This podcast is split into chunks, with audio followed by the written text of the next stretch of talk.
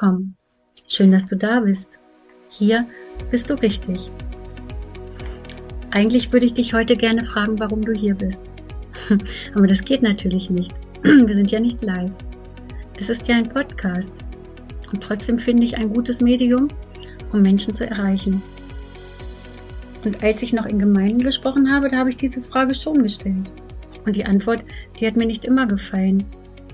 Dadurch ist mir bewusst geworden, dass es doch eine Sache ist, die du besser mit Jesus besprichst. Er muss die Frage auch gar nicht stellen. Er kennt die Antwort. Und ich glaube, er kann viel besser mit deiner Antwort umgehen als ich. Aber ich habe darüber nachgedacht, was wir gemeinsam haben. Was verbindet uns, treibt uns an. Da gibt es ja den inneren Motor. Bei manchen heißt der auch Schweinehund, der uns antreibt oder auch eben nicht. Was wir aber alle gemeinsam haben, das ist der Alltag. Vielleicht arbeitest du. Vielleicht hast du es auch schon bis zum Ruhestand geschafft. Vielleicht hast du Familie oder planst noch. Vielleicht denkst du auch gerade einfach darüber nach, wohin du nächstes Mal in die Ferien fährst oder was sonst heute auf deinem Programm steht. Und wenn du so darüber nachdenkst, was dich beschäftigt, mal ehrlich, Wann in deiner Aufzählung kommt unser Herr dran? Steht er bei dir auf Platz 1, Platz 9 oder auf Platz 27? Ich jedenfalls arbeite daran, dass der Herr höher auf meiner eigenen Skala steigt. Und vielleicht geht's dir ja genauso. Und je mehr ich mich nach ihm ausstrecke, desto mehr bin ich beschäftigt und ich ahne schon, wer dahinter steckt. Ich muss es mir deshalb für jeden Tag neu vornehmen.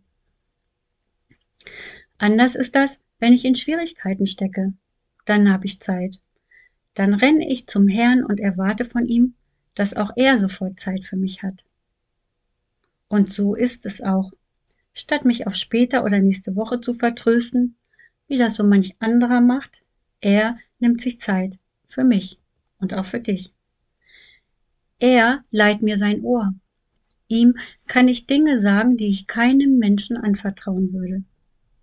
Er hilft mir, wo es aussichtslos scheint.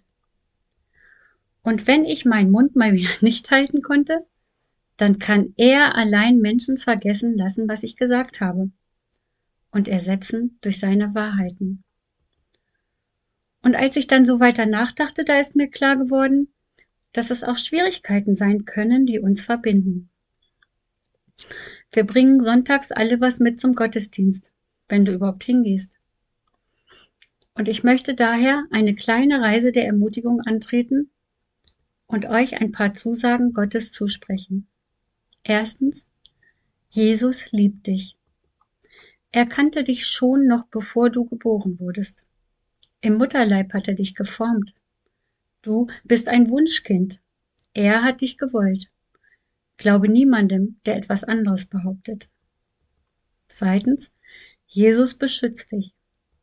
Er hat seinen Engeln befohlen, dass sie dich behüten werden auf all deinen Wegen. Wer das nachlesen will, das steht in Psalm 91, Vers 11. Hey, du hast Bodyguards. Großartig, oder? Jesus verspricht, er wird dir Hilfe schicken und dich retten vor denen, die dir nachstellen und dich verleumden. Gott wird zu dir halten, denn er ist treu. Das findest du in Psalm 57, Vers 4. Du steckst in Schwierigkeiten und du fragst, wann, Herr, wann? Du fragst dich oder andere, wann wird er helfen? Das ist ein Vers, der herausfordert und Geduld fordert. Und denn im Psalm 91 steht, wer im Schutz des Höchsten lebt, der findet Ruhe im Schatten des Allmächtigen. Das spricht doch für sich selbst, oder? Wo genau sollst du also sein, um Ruhe zu finden? Drittens, Jesus rettet dich aus Angst. Lasst euch von euren Feinden nicht einschüchtern. Für sie ist das ein Zeichen, dass sie verloren sind und für euch dagegen ein Zeichen, dass ihr gerettet seid, und zwar durch Gott selbst. Übersetzt bedeutet es, halte durch, denn alles, was geschieht, muss dir zum Besten dienen. Schau auf Jesus und nicht auf deine Umstände. Jesus schläft auch in deinem Boot, wie die Bibel sagt. Viertens, Jesus liebt die Kinder. Kinder sind ein Geschenk des Herrn.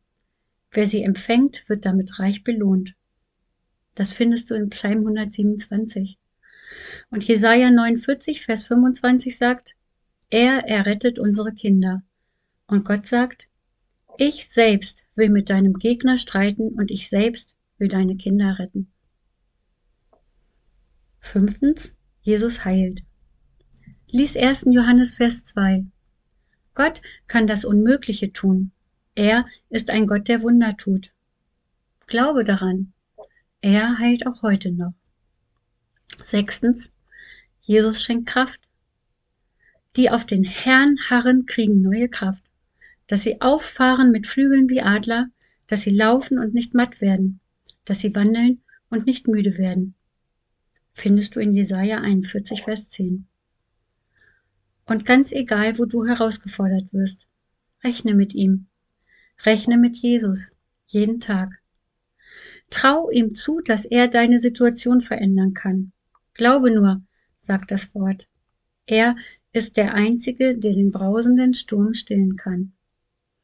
Jetzt denkst du wahrscheinlich, ach, wenn die wüsste. Nun, ich weiß es nicht, aber ich weiß, dass er es weiß. Und so zwischen Sonntag und Sonntag, da komme ich mit aller Hand zum Herrn.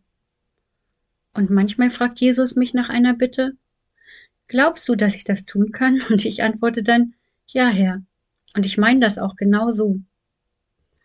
Wie geht denn das, Glauben? Auch Glauben ist eine Entscheidung. Halte ich für wahr, was ich lese? Glaube ich an den, der zu mir spricht?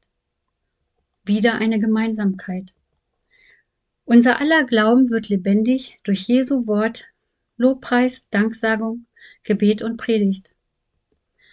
Wenn du also Not hast, dann stärke deinen Glauben, damit dein Zweifel verhungert.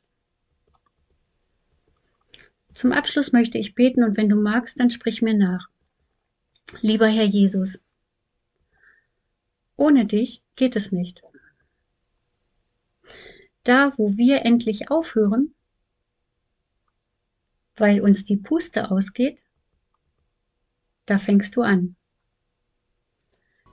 Du bereitest uns den Tisch im Angesicht unserer Feinde. Du stellst dich zu uns, bist treu und gerecht.